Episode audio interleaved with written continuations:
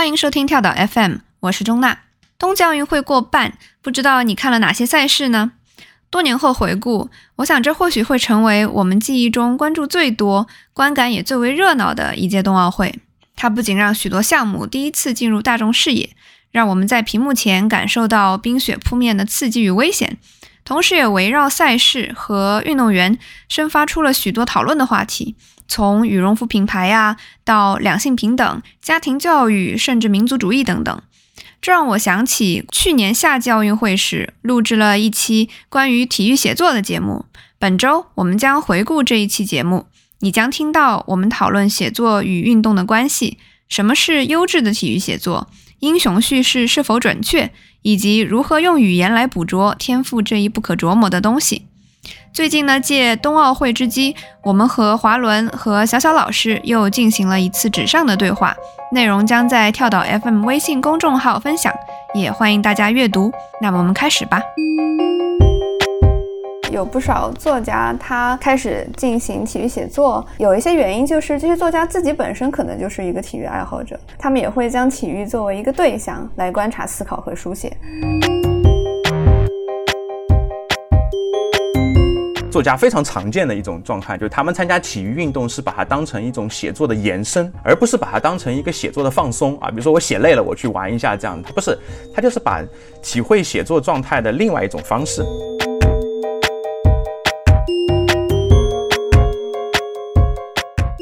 我有一次，我们语文老师让我们写，就是你大概看了哪本书，然后有什么感受，然后我就写了这本书，然后我就说他写出了很多我的真情实感，就是我在看比赛的时候也会有相似的情绪，然后我的语文老师的点评就是你要好好学习，不要再沉迷这种运动。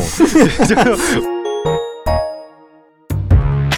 们想来聊一聊体育写作，特别是文学中的体育书写，看一看沉思者和运动者之间能够产生什么样的火花。我们请来两位嘉宾，一位是林小小。Hello，大家好，我是林小小。我主要是一个篮球球迷，主要是看 CBA 为主，看我们浙江稠州银行的铁杆球迷。然后对于体育写作的一个呃接触，主要是我翻译了华莱士的一本讲网球的非虚构的写作。所以说，希望能够跟大家一起探讨写作跟体育之间的关系。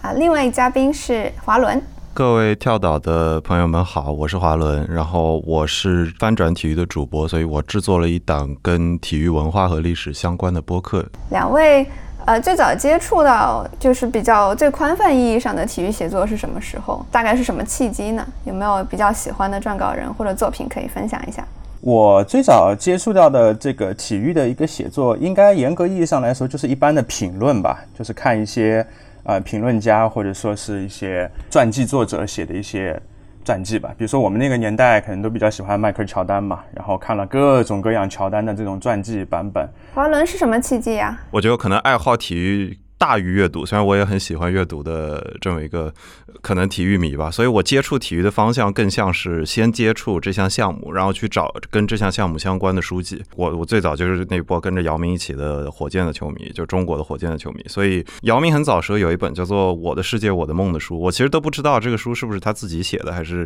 比如说他口述，别人帮他把文字打完。但是我觉得当时就给我觉得，就是因为在小孩子的时候，你很难接触职业篮球内部到底在发生什么。然后他那个。书虽然是自述，但是还是算是接触到了一些这样的内容。然后我能想起来另一本很早对我产生影响的，应该是严强的，他有一本叫。英国足球地理还是具体是不是这个名字，我有点说不清楚。就是他写了一些关于就是在英国的足球历史，就是可能是回到就比如说从一百年前，甚至到十九世纪末开始，就是足球是怎么发展到，尤其是在英国是怎么变成现在职业足球的这个模样。但这些都是我很早时候看的，就是跟体育相关的书籍，就是近期。就是跟体育写作相关的话，就是我我觉得也有在看，但是我近期会接触更多，包括像这期我们会聊到那个华莱士，就是他们对我来说更像是先是一个作家，然后以作家的态度把体育当做他的一个话题在写，而非是像一个 sports oriented approach，就是具体某项运动，然后我就盯着这项运动去看跟他相关的书籍。对，这个蛮有意思的，每个人接触的路径都不太一样。我其实不是体育迷，但是我挺喜欢读体育写作，契机就是。高中的时候读我们那边成都商报还是晚报，它有一个专栏专门写足球，然后那段时间成都的足球还挺厉害的，呃，全兴队。刚才林老师也提到，就是你会追本土的一些呃，雄起，对对对，本土的一些运动呃运动员。然后当时就读，就觉得那种报纸上会写的体育评论还挺有趣的，因为背后是一个，有的时候你就是看到一个球迷在写作。最有趣的是，我当时据说高中班上有同学会去。写信给报刊写信，然后留言，最后那个留言还被选中了，所以类似于一种球迷和球迷之间的一个对话。所以想问问两位，你们的经验里面，你们观察到的体育写作有哪些类型？他们各自面对的读者又是谁？各有什么特色呢？啊，就是我接触到的体育写作的话，首先就是一块新闻报道嘛，比赛场上发生了一些什么事情，那是非常机械的一种写作，就基本上到我们读书的时候。啊，那个时候我看 CBA 的时候，因为我要住校，然后基本上不知道现场发生了什么，他他就给我写这个，每个礼拜四看一下就行了。后来慢慢的就是随着网络的兴起吧，就二零一二年左右开始，就是有更加深入的一些报道了，好像那些记者突然能够深入到球队内部或者说球队的周围，去介绍一些幕后的一些信息。那我就觉得这个就不仅仅是一种新闻写作了，它有带有一种叙事的成分在其中了。他比如说，他会呃跟你去刻画一个人物，他会去构造某个事件等等。然后后来慢慢的接触到的就是一些非常专业的一些记者，他们的那个素养起来之后，尤其是我国新闻的写作当中引入了一些新新闻的主义的一理念之后，他们就会写一篇类似于非常非常像小说的这样子的一种写作，就大量的细节充斥在一个人物中，而且这些细节有个非常有趣的地方，就是你难辨真伪。有些可能是真的，他可能会做出的一些细节。那有些细节，我宁可相信他是被一些写作者所合理化的想象出来的。然后你放在这个文章当中，你会觉得一点都不突兀，啊，你会你会补充进去，这样子。然后我就会感觉到这样的一种写作的模式，已经经历了从一开始的非常机械的事件的报道，到一个幕后的渗透，到现在的一个细节的补充，然后你就会更感觉更加立体了。然后后来就接触到了一些作家写的，那很过瘾的。他们看到的东西，这个视角就不仅仅是聚焦在体育场内了，它会有体育场外的一些跟文化相关的一些地方就挂钩在一起了。那么这是一个另外一个写作的一种模式，至少是我接触到的。嗯，这四种类型。它可能有几类，它取决于就是这个写作本身跟这项运动的关系。这个写作有可能是完全跟场上的运动员直接相关的。那最直接的形式就是球员的传记，就乔丹传、姚明传、艾弗森传这种形式是比较常见的。然后还有就是有的他会沉下来去进一步去分析场上在发生什么，就是有那种战术类的书籍。那真的是就是针对于这这项运动的比较硬核的爱好者，尤其是足球的话，这种书籍相对多一些。还有。的其实我觉得在国外比较多，在国内相对少见一些的，就是以球队或者以某项运动为研究的主题作为的像历史的展开，就是这项运动在这个国家到底发生了什么，然后它是怎么发展过来的，这种也是我觉得站在历史跟文化角度去看体育的这种书籍也不少见。还有就是我觉得就是这期我们可能还会更多聊到就是这种以作家角度去看。体育的这种类型的书籍，我觉得也挺有意思的，而且有很多人他可能会就他们的出现可能会改变对于体育的报道本身。就比如说 David Halberstam 是一个，比如说他是一个美国记者，然后他以前是主要是写那个政治跟越战这方面的书籍的，然后但是他写过跟 NBA 相关的书籍，那个时候你就觉得他把。另一种写作带进来了，他把就是就是细节更丰富的写作带进来了，然后他影响了就是现在体育迷可能会很熟悉的比尔西蒙斯，就是当就比尔西蒙斯经常会说说他觉得 Halberstam 的那本书，或者说他他经常会回头去翻，然后去检验说自己的写作能力有没有下降。那 Bill Simmons 当然是对于就是现在的体育写作，尤其是英文的体育写作，也产生了非常大的影响。这几种类型是我现在见到比较常见的。对，刚才两位也提到有不少作家他。会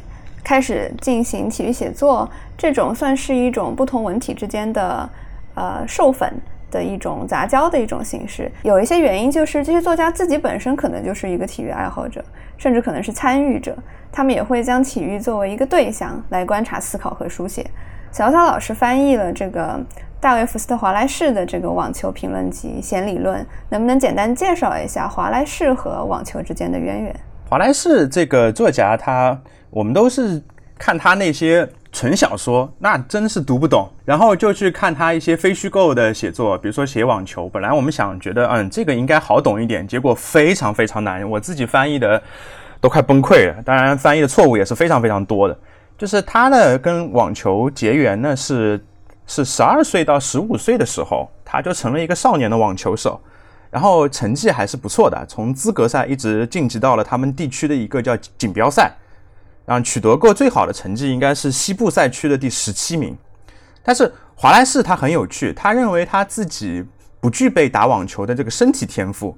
他他自己概括说他自己的眼手协调能力很差，然后体能也很差，然后又经常会流汗，所以说我们经常会看到他戴了一个头巾那个样子。然后感觉感觉像一个说唱或者摇滚歌手似的，但他其实就是为了遮挡自己额头上不断的流汗，然后戴了一个头巾。然后他说他自己的胸部的肌肉也不够发达，然后胸部有一点凹陷等等。他说他之所以能够取得这样的一个成绩，完全不是靠身体的天赋，他是靠他的家乡给他带来打网球的一个契机。那他的家乡是伊利诺伊州嘛，然后他那个地方有两样东西。促成了华莱士打网球的优势。第一个就是风很大，就那边经常刮那种无头的风。然后我们知道，对一个室外的运动来说的话，那风很大，那就完全是一个非常大的变量了。然后华莱士就是说，网球在一个风的情况下，它要计算它的旋转度，包括落地的角度等等，它是一个在他脑子里形成了一个函数的关系。它是完全用数学的头脑，一个函数的关系在那边计算网球。还有一个就是中西部地区，它的这个地势，它就并不是那么平坦的。然后它刚好就把这个风速的函数跟地形的几何结合在一起，反而使得它比一般的这些少年球手更加具备这方面的优势。它能够在非常短的时间内结合各种各样的运算，把这个球打得很好。他的这种数学头脑。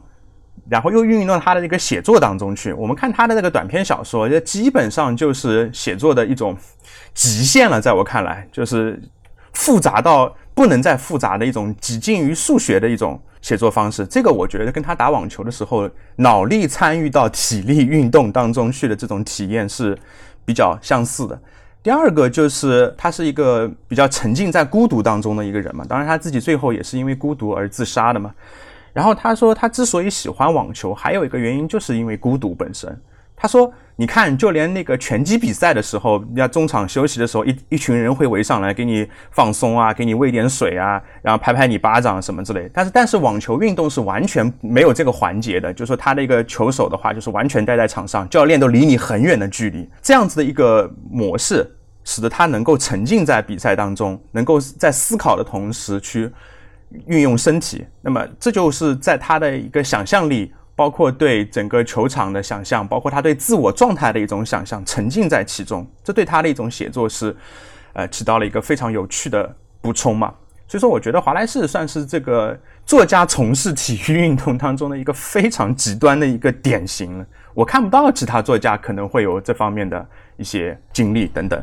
啊，嗯，华伦也读了这本书，你读完之后是什么感受？我的印象还是比较突出的是，就是他自己作为一个相对硬核的玩家，尤其是他对这项运动非常非常上心，而且是很早接触之后，他更容易把一个职业运动员或者是青少年阶段这些运动员会经历过的，就是实际上的生活中的困难写出来。正如刚刚乔乔老师说的，他是学数学的嘛，他文风又天马行空吧，他的比喻有的时候，比如说他的句子有时候突然一下子堆很多形容词，然后我就哦好吃力，对，然后我我在那儿啃，这个背后你可以看。出他应该是有一种比较强烈的去仔细的描述一项事物的欲望。那那这个这个欲望本身在运动中体现出来，其实是非常有趣的。因为举个例子，就是很多时候有的教练会评价一些好的运动员，是他们在场上到达一个水平的时候，可以让比赛慢下来，或者他可以以一个更慢速的方式去观察观察这项运动。那那这个是我觉得就是你看华莱士去写作的时候，也能感受到，就是他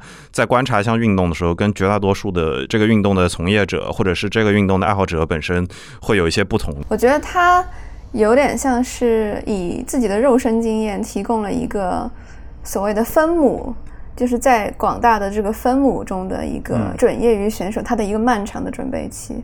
然后再加上啊，两位刚才提到他的这种对观察、对描述的一个执迷啊，就仿佛像昆虫的复眼一般。就把它就是场上的一些细微的东西描述出来。我刚刚想到这一点，就是华莱士他还有一点，你比如说在足球中，那有很多的写作者，他们其实自己原先也是职业运动员出身，实际上有相当多的就是体育报道，就 sports journalism 的有很多的从业者，他们本来就是就是运动员，比如说到了十五六岁、十七八岁，受到了一次比较严重的伤病，然后他不想继续他职业生涯，所以这个背景本身是在这个运动的报道中跟写作中并没有那么罕见。但是华莱士的，我觉得它特殊的地方是他后来从事他主要工作可能是写作，或者他主要工作不是以体育报道为主。这其实对于他的写作。带来了一点很独特的味道，就是如果你的习惯是你已经是这个体育行业从业者，那你会有一种很 established 的这种概念，就是它是有一套规矩去看这项运动，你有很多事实你已经习惯了，比如说关于这项运动的规则，然后它存在的越久，它好像就必须是这项运动的传统的一部分。但是华莱士可以把自己抽离出来去写的同时，他又是作为这项运动比较艰深的一个爱好者，这个是我觉得是非常突出的一点，就是我希望。在更多其他的运动中看到这样的写作者，就他既能拔出来，又可以局内的局外人。对。那除了华莱士之外啊，两位有没有呃观察到其他的作家？他们是这种比较硬核的玩家，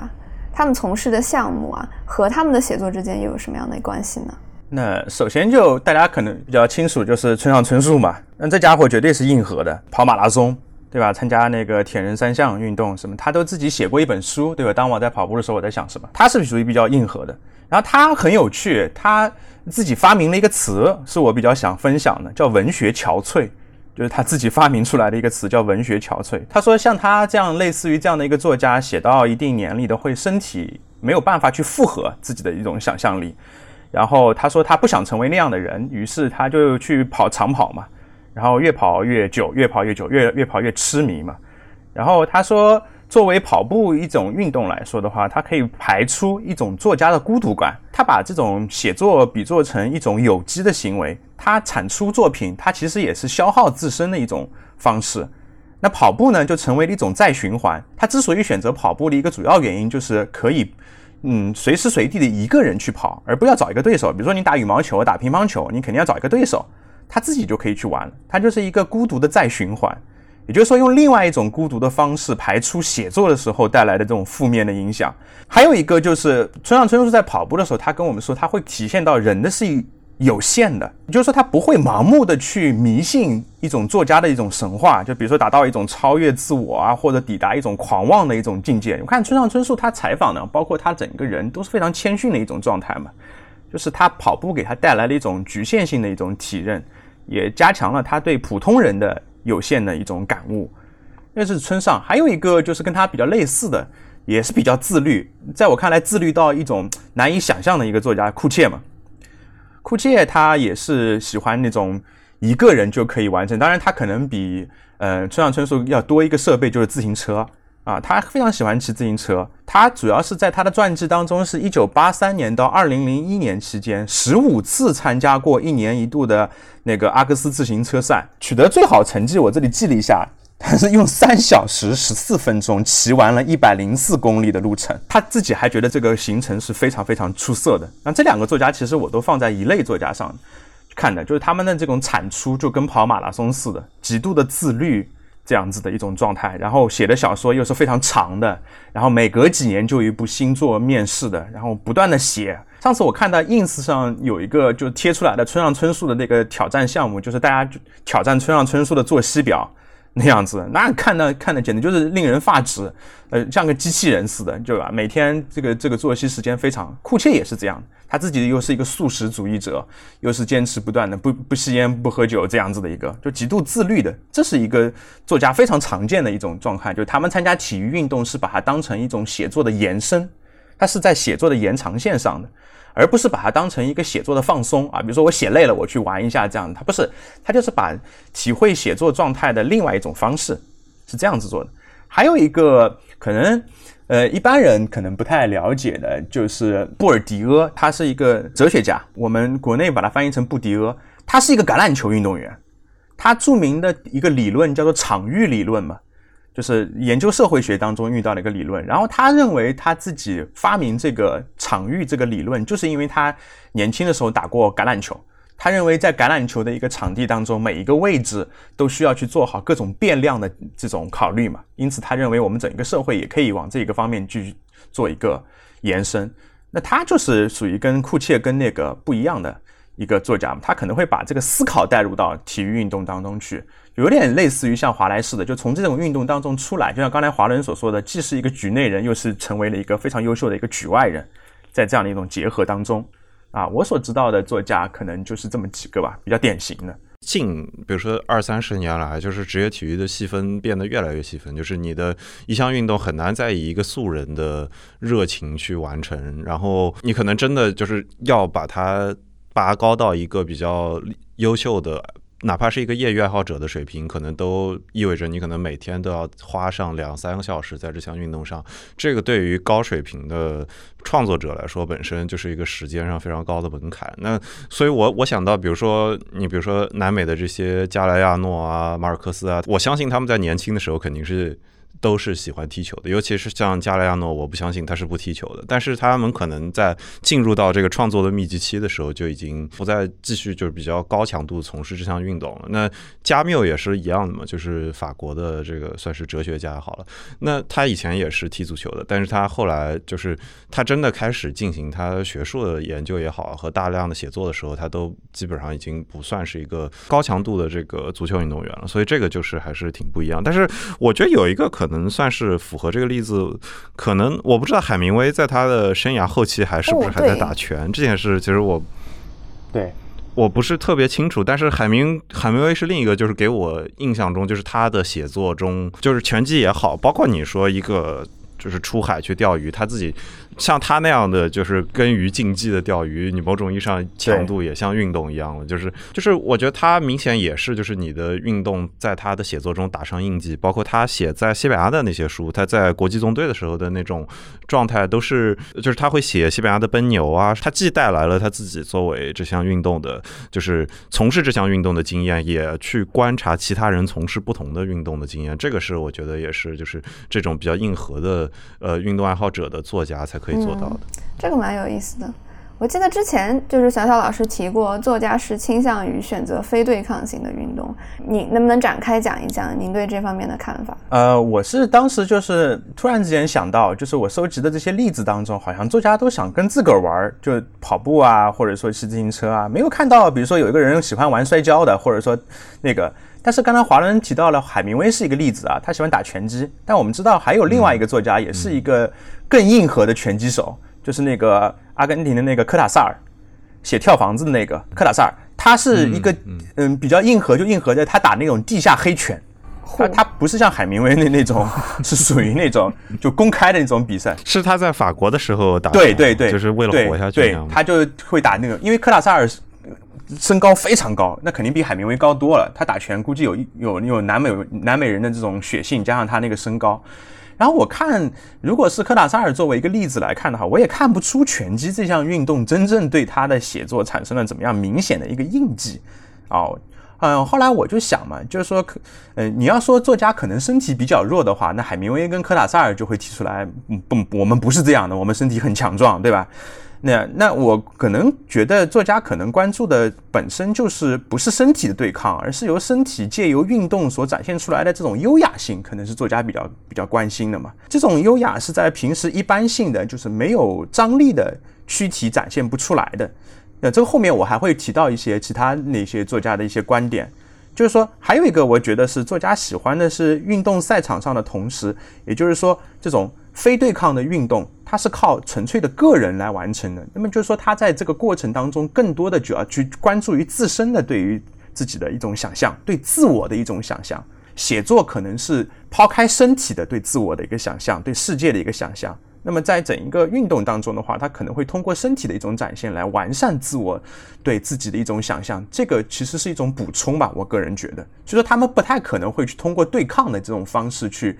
从事这样的运动，也不喜欢对抗运动，因为我是觉得，就是对抗本身在中文中的意思，你在英文中你直接把它分成 contact 跟 non-contact sport，那指的是接触跟非接触。所以，但是如果我们说对抗的话，比如说排球，它是一个团队运动，它有两队相对弈，但是它不一定是有身体接触的。所以，就是这个时候可能对抗本身是一个需要明细的一个概念。那我是比较认同小小老师的，就是关于在一个非对抗的状态下，无身体接触的状态下，人也更容易进入到这种对于场地的观察。对于这项运动本身的思考，就是我去想，如果说，比如说对抗性的运动的运动员也有比较强烈的写作欲望的话，更常见的情况是他们在对抗的过程中，还有一个就是跟自己内心对抗的过程，就是你始终有一个需要有一个抓手把自己抓回来，提醒自己，就是你比如说篮球比赛好，篮球比赛有比较强的身体对抗，那你要在比赛中保持一个很清醒的头脑，提醒自己我要走什么样的战术。某种意义上，你身体里有两个声音，一个声音是在跟对方对抗的，另一个声音是提醒自己要用一个战术的思维，或者是用一个更清楚的思考去管理。尤其你比如说在，比如说篮球，比如说很多美国的这种职业的运动中，垃圾话是非常常见的，对对，就是所谓的就是 trash talking，就是大家会大家会喷一些脏话，或者是就是相互的挑衅的这种词语。那这个就是某种意义上就是心理战的一部分。那这种现象，我的。比较武断的，我现在下意识想到的印象是在非对抗性的运动中，这种现象是相对少见一些的。就是这种直接相互喷垃圾话，就是直接去有点要去挑逗对方的情绪的这种，好像不是那么有效。你在网球场两个人对喊，的确非常难以想象村上春树会去进行垃圾话的一个行为。但是，对我觉得还挺有意思的。这的的确里面有很多因素啦，就是作家为什么会倾向于某一种运动，维护的成本，然后就是训练的时间、时间成本、经济成本，完了还有就就是两位刚才提到对内心的一个连接，对肢体的一个协调，都还挺有意思的。那咱们接下来就着这个角度，呃，进一步来讲一讲，就是作家他的体育书写提供了哪些独特的思维维度呢？他究竟为体育书写贡献了什么？呃，我这里就有一个非常好的例子啊，就是英国有一个作家，就是那个 Martin Amis，就马丁艾米斯，他有一篇就是写英国足球的，他写的背景是一九八一年那个英格兰是二比一输给了挪威队，然后当时是挪威普遍认为是一个足球弱国，然后当时在英国引起了一片哗然，然后他就写了一篇足球评论。他就是说，呃，他都没有写这个场上到底怎么样。他的观察点非常有趣，他是作为一个对足球评论的评论的这个角度，他就是说很奇怪哦，我们的足球评论员经常会用一些，比如说他说，呃，这是一记深思熟虑的传球，一记讲究的脚后跟传球。啊，这个家伙足球球商很高，他有他有一只什么训练有素的右脚等等。埃米斯就在那边打趣的说：“如果真的如这些评论家所说，这些足球运动员都是如此的优雅，如此的具有教养的，那么他们比赛结束之后会怎么样庆祝呢？”据他观察说，就说球员在接受采访的时候，往往都是一种工人阶级的这种品味写照，就说说话非常非常的单一。啊，非常非常单一，就他们评价比赛的这种套路化的语言非常非常多。比如说啊，这是源于我不断努力的结果，是教练的督促，然后什么队友的配合等等，这些都非常的那种套路化的一种写作。就据他观察，那种球员的词汇量非常有限。埃米斯他很有趣，他说如果真的要这样子解说的话，如果他去当解说员的话，他一定会把这场解说，呃，把这个体育比赛比作成一种悲剧的三部曲，就是根据这个比赛的这种走势。来看成悲剧的一个三部曲，然后反正英国人他说要要要悲壮嘛，那么就给他弄成一个悲剧的样样子，然后这样不是挺好的嘛？啊，你不你不用去把这些足球运动员搞成一个非常有教养的人啊，他们就是现代的这种悲剧英雄，这样行不行？啊，当然这个时候马丁·艾米斯的一个例子啊，我就说作家他很多时候会对这个评论本身发表一些评论，那么就会呃引申出各种各样的话题，比如说我们体育运动经常会用一些军事化的术语。啊，然后那个艾米斯所说会经常用一些有教养的术语，给一帮工党的孩子、工人阶级的孩子套上他们很有文化的假象，等等等等，就是就等于说在粉饰他们。那么他们有一些作家就是喜欢去讽刺这些评论，然后借助这个评论来间接的发表对体育运动的一种看法。这是我看观察到的一种类型，不知道华伦看到的更多的是怎么样的一种类型？单纯从写作的角度，就是。对体育的补充，我觉得写作就是很大很好的打开了体育比赛之外的世界。那我觉得三个角度，我觉得可以补充，就是正好是三个我觉得不同的例子。一个是就比如说，号称是很多运动迷都会看的一本书，叫做《Fever Pitch》，这中文名叫《极度狂热》。那他是一个英国的足球爱好者，他是一个阿森纳的球迷，然后他大概是写自己六七十年代的时候，就是痴迷这支球队的时候的状态，就是他写他神魂颠倒，然后跟着这个球队的，就是比较不争气的赛季。上下就是他的情绪的这个变化，他有的时候会很愤怒，有的时候会很沮丧。他这本书主要就是关于，就是他作为一个球迷的时候的情绪的颠簸。当然，他可能会通过这个过程去写他当时生活的落魄，写可能作为一个普通的英国的普通人的落魄。这个是就是当时就是 Fever Pitch。就是给我带来的直接冲击，就是我不知道，就是哦，还有这种体育写作，就是他他就是就是写球迷，然后他就是写完全是一个观众的视角，他就他甚至他作为一个观众的情绪变化，他让这个观众成为这个运动的一部分。呃，其实关于这本书，就是我觉得还有一个我觉得蛮有意思的小故事，就是我大概在高中的时候，我有一次我们语文老师让我们写，就是你大概看了哪本书，然后有什么感受，然后我就写了这本书，然后我就说他写出了很多我的真情。实实感就是我在看比赛的时候也会有相似的情绪，然后我的语文老师的点评就是你要好好学习，不要再沉迷这种运动。就我就觉得非常好玩，就是就是就是突出了为什么就是这样的书在中文不存在的时候，有在在在在在中国的体育文化有有的地方可能就当他是一个语文老师的时候，虽然我很喜欢这个老师，他也是就是很优秀的文学系毕业的，但是我觉得就是很有意思，就是凸显出就是可能大家对于体育会有一些比较较。刻板的印象，那这个是其中一个部分，就是补充那个球迷的一个视角。还有就是，呃，就是我前面提到那个 Halberstam，他就是哈伯斯坦嘛，他的中文是这么翻的。他的就是有一本他八十八零年八一年出的书，叫做 The Breaks of the Game，就是大概是可以理解为这个比赛，就是篮球中的这些断断续续的时刻，就是这种断点，可以这么理解。那他写到，他实际上是跟着 NBA 的一个波特兰开拓者队，就是在俄勒冈州就西北角的这个。呃美国的一个城市的球队跟着他走了大概一个多赛季，然后跟着这些球员去经历呃场上场下的生活。我觉得他做到的很好的一点是，也是这些年，就你哪怕是三十年后再看这本书，非常他依然是非常有时效性的一个很重要的原因，就是现在大家会开始提倡去关注失败者是弱者或者是输家。就是前两年 Netflix 他们拍过一个系列的那个纪录片叫做 Losers，就叫输家。那他拍的就是很多运动中经典的输家，就是比如说，他连续三届拿了银牌，呃，连续三届拿了亚军，大家就看体育最直接的欲望是想去看这个赢家的。那或者是这些写作会过于集中在这个赢家身上。但是我当时看的《Breaks of the Game》，我觉得就很好，就是他不仅是把一个可能是这个赢家之后的状态写出来了，一个作为输家的状态写出来了，他还把就是运动中大家经常常见忽视掉的一种，呃，就是有有些运动中大家会说一个概念叫做 “the what if”。The what ifs 就是有一些运动中，因为一些机缘巧合，一些非常伟大的球队也好，运动队也好，没有办法凑在一起，因为很不幸的一些事件，比如说伤病的堆积，或者是你比如说他们赶上新冠了，那这一批球员的黄金年龄过去了，我就是各种各样的意外事件促成这些这些东西就没有办法发生，但是他们是历史上非常精彩的 what ifs，就是这样的写作，如果能把输家或者是这种运动中的其他人突出出来，我觉得是非常有趣的。那还有一个。我我我补充一个第三点啊，就是就是近年来经常会出现的一个情况，也是我觉得就是就是职业的体育在发生非常显著的变化，就是写作或者是树立关于运动员、关于体育的形象这件事，这个笔头的权利在转向运动员本身。那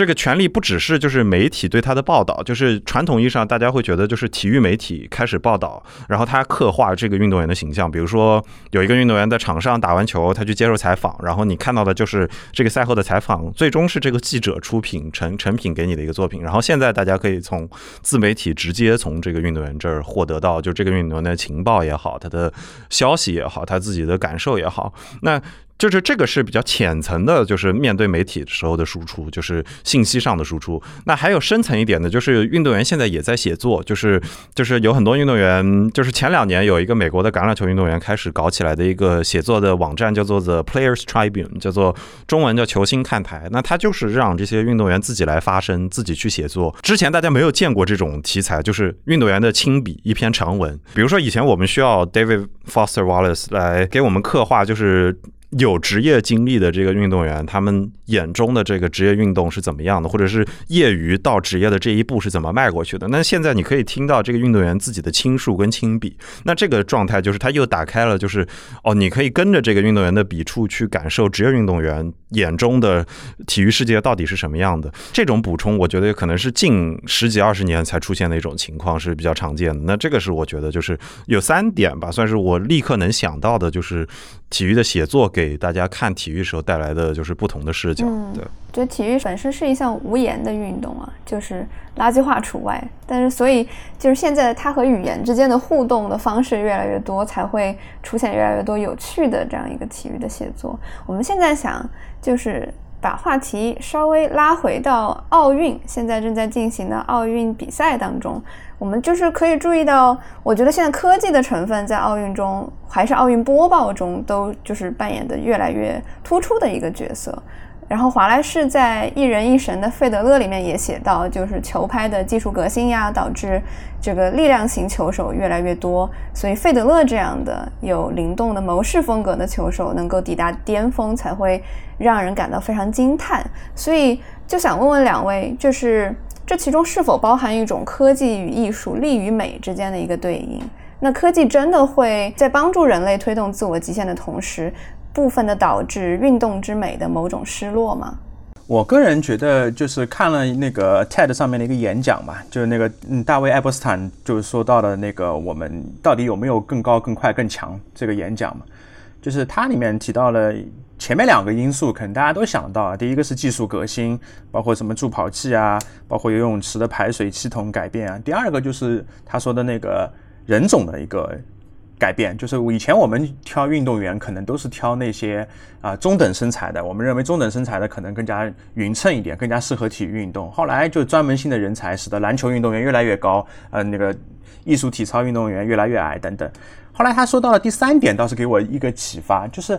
现代的科技给运动员的成绩带来一种提高的同时，它也给我们人的运动员的一种心理带来了一种提高，就是运动员越来越对那种极限会去发生一种挑战嘛。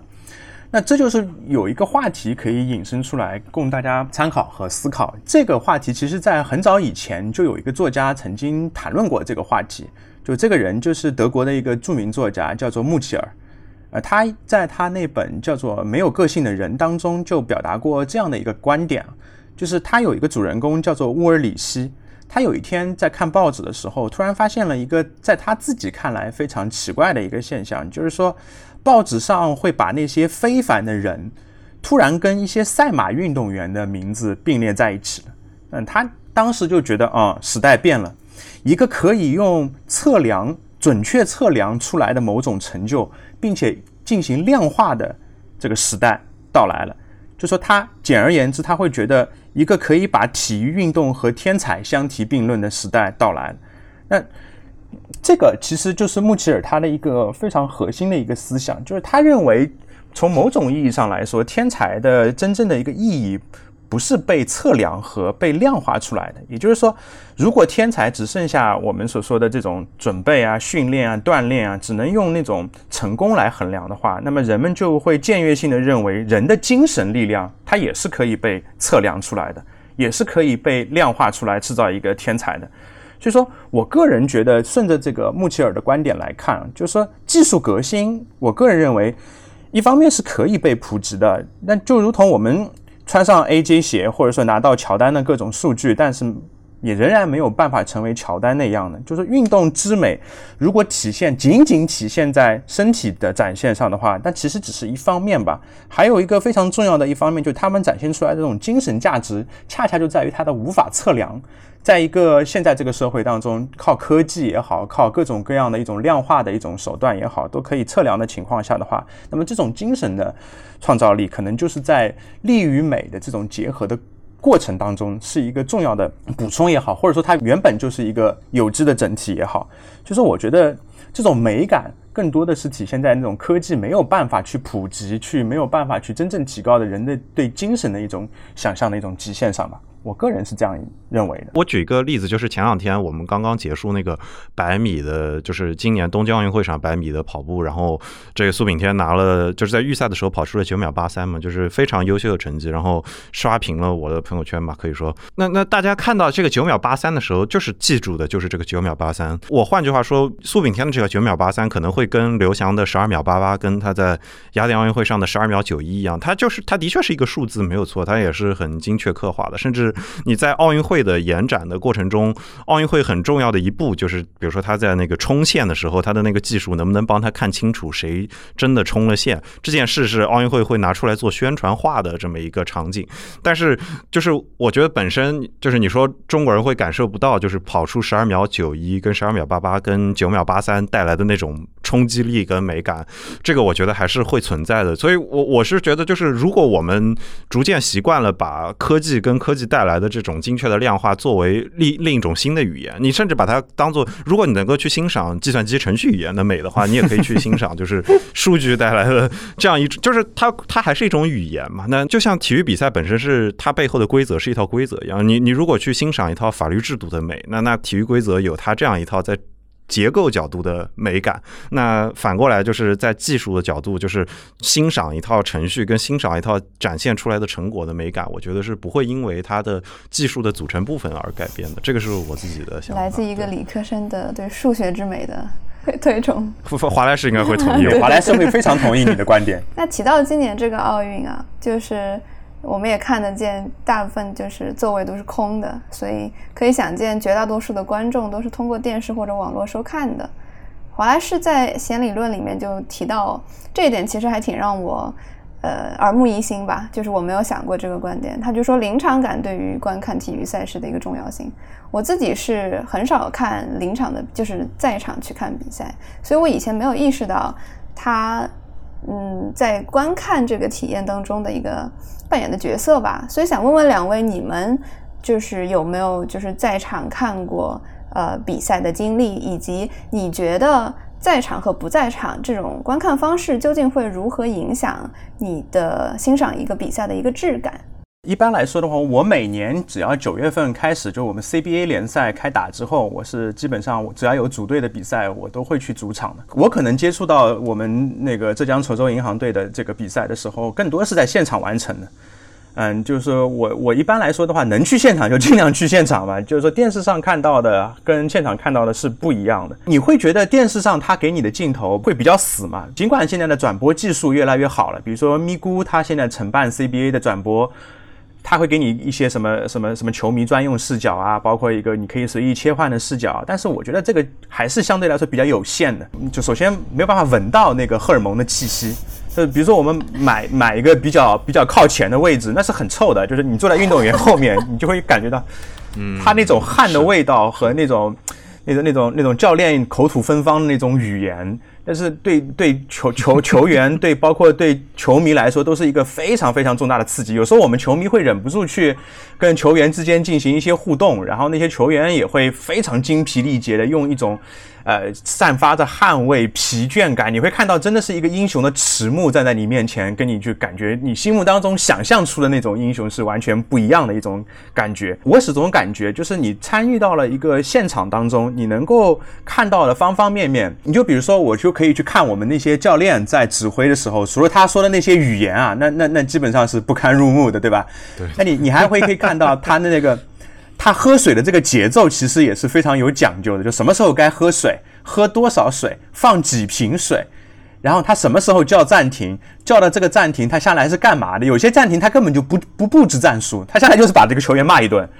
然后或者说怎么怎么样的，就我们电视里面看到的那些，都是有些都是一一遇到脏话什么之类，就直接把镜头拉远了，就不让你听到了之类的。但是你在那边就很有意思嘛，就是这就是一个纯粹的一个球迷在现场看到的是一个四 D 乃至五 D 的这样的一个视角嘛。然后你回来的时候，你会发现那帮退场的球迷，他跟那个在电视机前看球迷，他之间就会产生一个鄙视链，说啊，你看你看的是电视转播，我看到的是现场。然后就会跟球迷在电视机前看球赛的这种球迷传递更多更多现场的这种信息啊，这些信息我有意识的去听过，全都是细节，就他们就会不自觉的成为一个作家，就他们会看到各种各样的这种细节，并且用他们非常非常朴素的观点来看，就是这个运动员肯定累了。你看他的跑步的这种方式不一样了，投三分也不用那种跳投，用颠儿投了，等等等等，篮板也抓不住了，手指也滑了，等等等等，这些他们就会观察的细致，以后他们会带来那种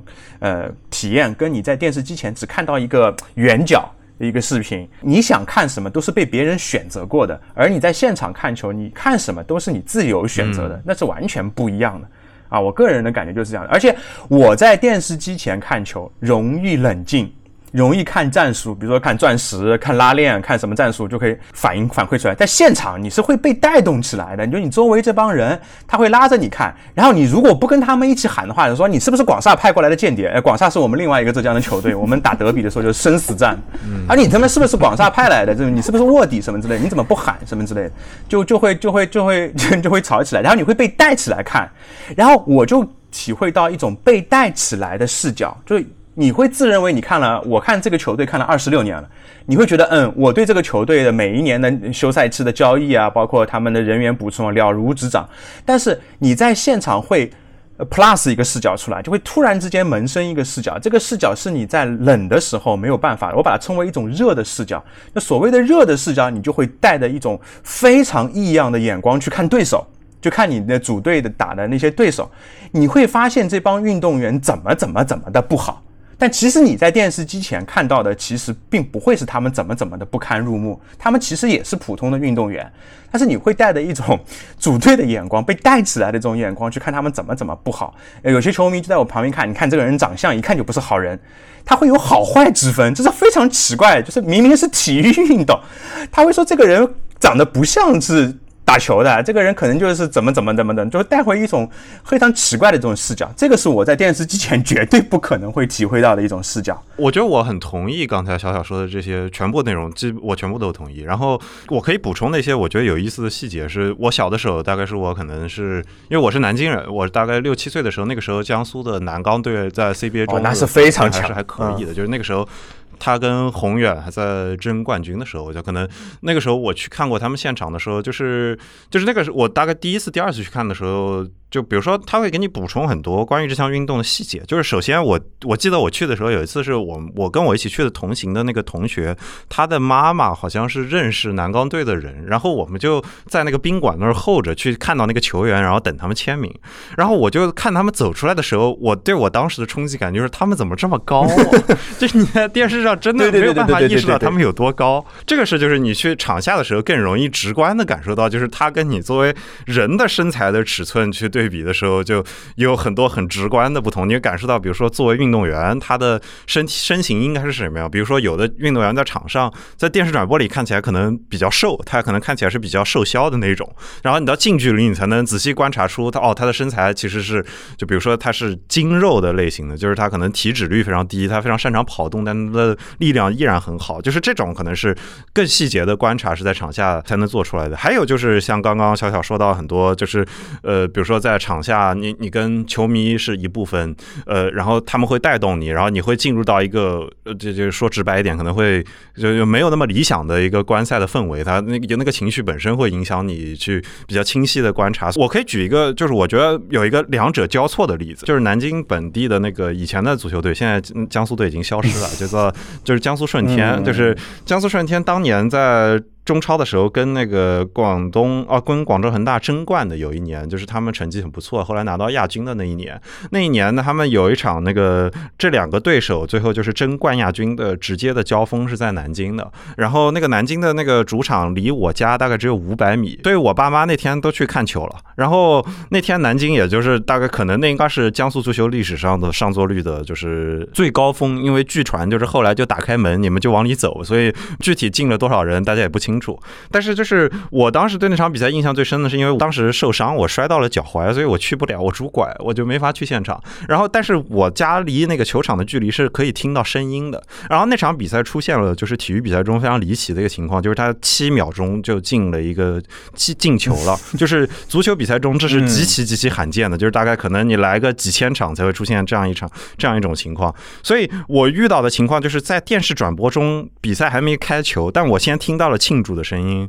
然后我当时就就就就产生了一种困惑感，就是 OK，到到底发生了什么？就是为什么在没有开球的时候会会会听到这样的声音？到底发生了什么？就这个是我觉得是很妙的一一个时刻，就是你的你看感受到了直播跟现场的交融在一起的这个瞬间，这个是我觉得是非非非常有代表性的一个例子。对我感觉刚才就听到两位呈现的一个即兴的体育写作。那个喝水的节奏呀，粗口与汗水，然后还有鲜鱼直播而听到的欢呼声，我觉得还挺真的很美妙。这种呃无感打通的体育写作。那比如说提到我们这个呃直播，那它赛事期间会插很多广告，然后我们看直播的时候，我觉得我自己视线会不由自主的看到运动员身上的就是 logo，还就是。很多，包括刚才小小老师提到篮球队的名字里面有银行，对吧？我就感觉其实好像无时不刻的在有很多细节提醒着我们资本在体育中扮演的角色。那呃，冠军会拿到更好的代言，更多的曝光率。刚才两位也提到，就是电视直播很少会播那些呃，怎么说呢？二流选手或者说没有那么出色、顶尖的选手的比赛。那么这种。对冠军的执念是哪里来的？这种金牌崇拜是否会扭曲了我们对运动员水准的感知和判断？比如说啊，他是对吧？他没有进某种比赛，他没有拿金牌，所以他就不厉害。他肯定是存在你说的这个现象，就是比如说大家会去关注这个第一名，然后去放大这个第一名，然后可能会忽略掉这个镁光灯之外的其他人。这个现象。我觉得可能在有运动的时候就一直存在了，甚至某种意义上说，就是体育比赛要分出这个排名，一定程度上，我觉得就是去迎合这个心理的，就是他就是要分出一个一二三四，就是大家都是想要那个第一名，去去想要那个第一名的待遇，所以才会有人去拼搏。很多时候，这个已经是体育比赛的一部分了。呃，然后另一点是，它本身在给这个社会提供一个，你你往小了说，它是一个娱乐性的一个内容，就是你大家在一个平凡的生活中，甚至在普通的就是公司的，比如说公司或者是单位里的上下班，那你就是很难有这种直接跟人这样对抗的机会，或者不一定是对抗，但是去就是冲击自己极限的机会。很多时候，现在的工作的分割就是把你切割的很清楚了，你就需要去做这样的投射，甚至有很多人就是认为。就是就是体育比赛，包括是电视转播，提供了这样的投射、情感投射，让大家可以在这个体育比赛中带入自己的视角，带入到自己这个运动队或者是这个支持的这个运动员身上。所以我觉得这个这个现象是存在的，而且它。站在他为社会提供一个娱乐内容的角度来说，某种意义上它是必须的。然后我我站在一个就自己在为作为一个训练者的角度，我觉得这个也是很难避免的一种情况。就是我如果一定要比的话，我不是自比华莱士，但是我觉得我是更像他那一类的运动的从事的或者运动的爱好者。就是我在一个运动中，我会非常非常非常渴望静下来去思考在发生什么，以及在观察这一切。我就补充一个我看到的一个作家的那个观点吧。有一本书其实挺好的，就是库。切跟那个保罗奥斯特的那个通信集叫《此时此刻》，我们刚才谈到的方方面面的问题，都是在这两个作家的对话当中都有体现。奥斯特就是在那边说，坐在电视机前看比赛其实是没有用的，完全是一种浪费时间。他认为他这其中有一种内疚的一种快感。他提供了一个非常有趣的一个视角。他说，呃，看比赛的过程就像在阅读一本类型化的小说，比如说侦探故事啊、言情故事啊，就是网网文啊这种，就是它其中有非常套路化的一个叙事的成分。就这些小说其实是千篇一律的，那只有一些细节上面可能会多多少少有些变化嘛。他说，那个比赛之所以吸引我们看下去，就是因为我们看到的就是呃一种表演的艺术。就是一种表演的艺术，就是好比我们听贝多芬的音乐，那曲子的肯定是早就烂熟于胸了，但是不同的演奏家他表现出来的方式是不一样的。那我就在想，会不会是这样？就是体育运动当中有相当大的一种，刚才华伦也提到的是一种大众对娱乐的一种期待，就是一种表演的一种成分，它能够展现出某种特质来。那这种展现的这种特质，可能跟资本的这种结合就比较密切了，这是一个点。然后库切更有趣。这家伙更绝，他回信给那个奥斯特的时候，就是说他根本就不同意，就是说体育运动啊，它是一场叙事类的呃美学或者说表演艺术。他举出一个反例来说，他说如果是体育运动，按照您所说是一种美学事件的话，那为什么这么多人看足球，但很少人去看芭蕾舞呢？他认为这与其说是一种美学事件，他提出了一个更绝的说法，他说这是一个伦理事件。什么叫伦理事件呢？他说他从体育运动当中看到了两样东西：英雄和优雅。他说了一句非常漂亮的话，他说看体育运动，看所谓的球星也好看我们所看到的一些代言人也好，其实是我们青春期对于英雄想象的一种残余。就是我们看电视转播的时候，其实是看不到这些英雄的具体的那一面的。然后库切认为。就是现在的这种传媒和资本的运营之下，炮制出来的是英雄场面，而非是英雄本身。他提出来的一个非常耐人所思的这样一个部分啊，他说了一句话，我一直在思考这句话。他说：“一对英雄是不可能存在的，英雄只有一个。”他说：“斯巴达是三百勇士，那是个个都是勇士，他不是说三百个人集体成了一个勇士。”这就是很有趣的一个观点。他就是说，你不管你。这项运动是多少人参与的？它总会出现一个单数的人，那这个人可能就会被资本所利用。他满足的是什么呢？我个人觉得，把这两个作家的思考结合在一起，可能是这样的：，就说我们所有人在日常生活所谓的那个 daily routine 当中，都在期待的一种叙事。这种叙事，它可能是对我们日常的生活的一种补充，或者说是我们日常生活的一种写照。但是每一个叙事当中，它它必须要有一个主人公。那那这个主人公必须是跟我们普通人不一样的一个，拔出我们很多倍的。那么他可能是一个英雄，我们会想象一个英雄。那么我想，我们既然会对漫威的这些英雄掏钱，那么我们可能会在某种体育类的叙事当中的球星掏钱。从这个角度上来说，我觉得资本。就像刚才华伦所说，它是必然的一个一个一一个结果，它肯定会有。就是我觉得我提供的这个视角是作为一个补充吧，我更多的看到的是作家从文学的角度去看整个体育事件的一个视角。嗯嗯，哎，我觉得两位都说的特别好。这种对英雄的塑造，对单数的人，这种对非凡的人，所以我觉得可能体育天才往往才是。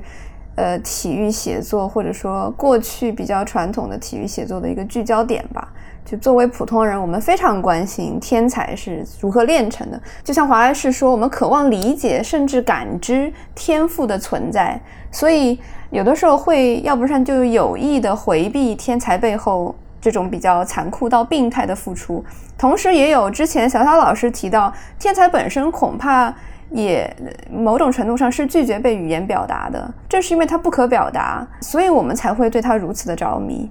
嗯，所以包括体育员，呃，体育人物自己的自述，他们有哪些缺憾和呃误读呢？他们作为写作的一种，是怎么来言说这种不能言说之物呢？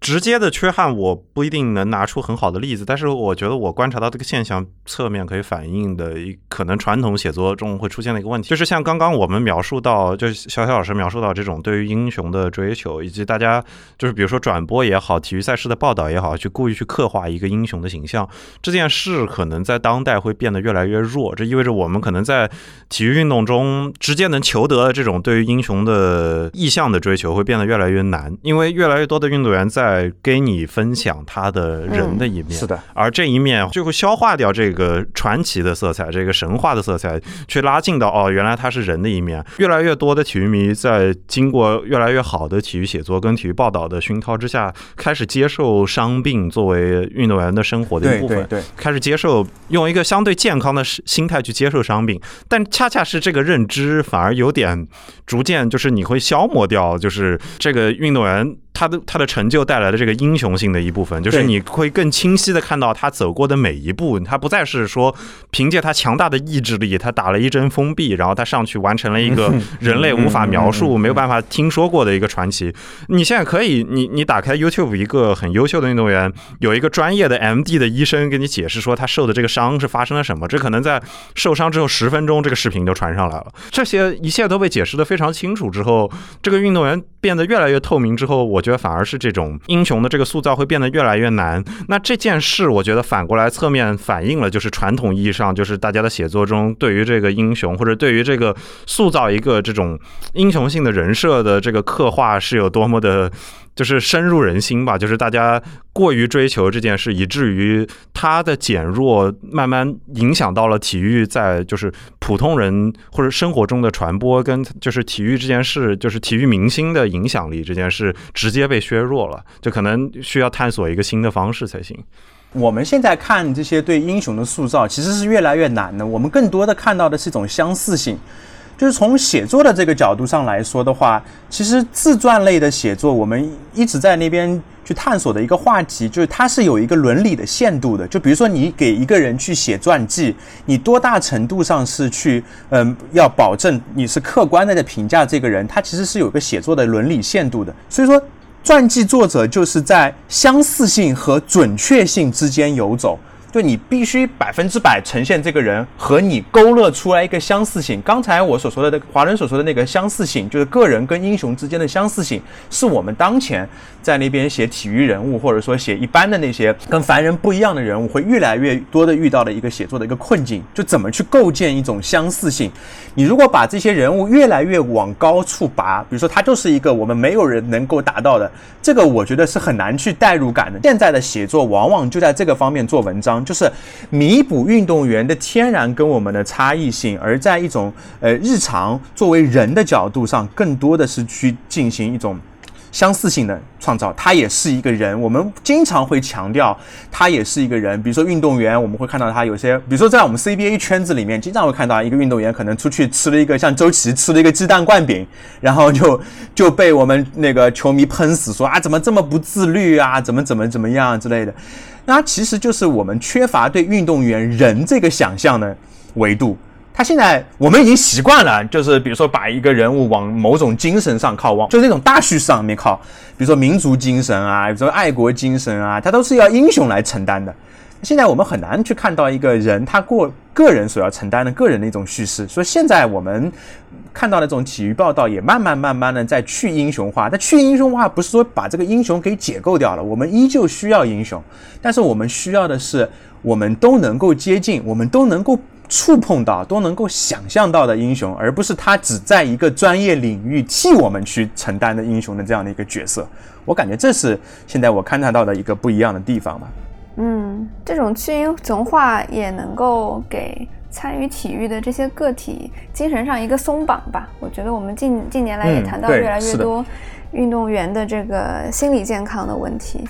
那我们今天就聊到这里。由于就是它有人物、有冲突、也有时间，体育是一种叙事性极强，甚至悲情色彩有点浓厚的这样一种运动。我们今天聊了作家的体育写作，而同时还看到了一种英雄叙事的一种解体。也期待今后有更多的人能够认真对待体育，也认真对待语言，诞生出更多的新的体育书写。感谢两位上岛，欢迎以后再来。拜拜，感谢。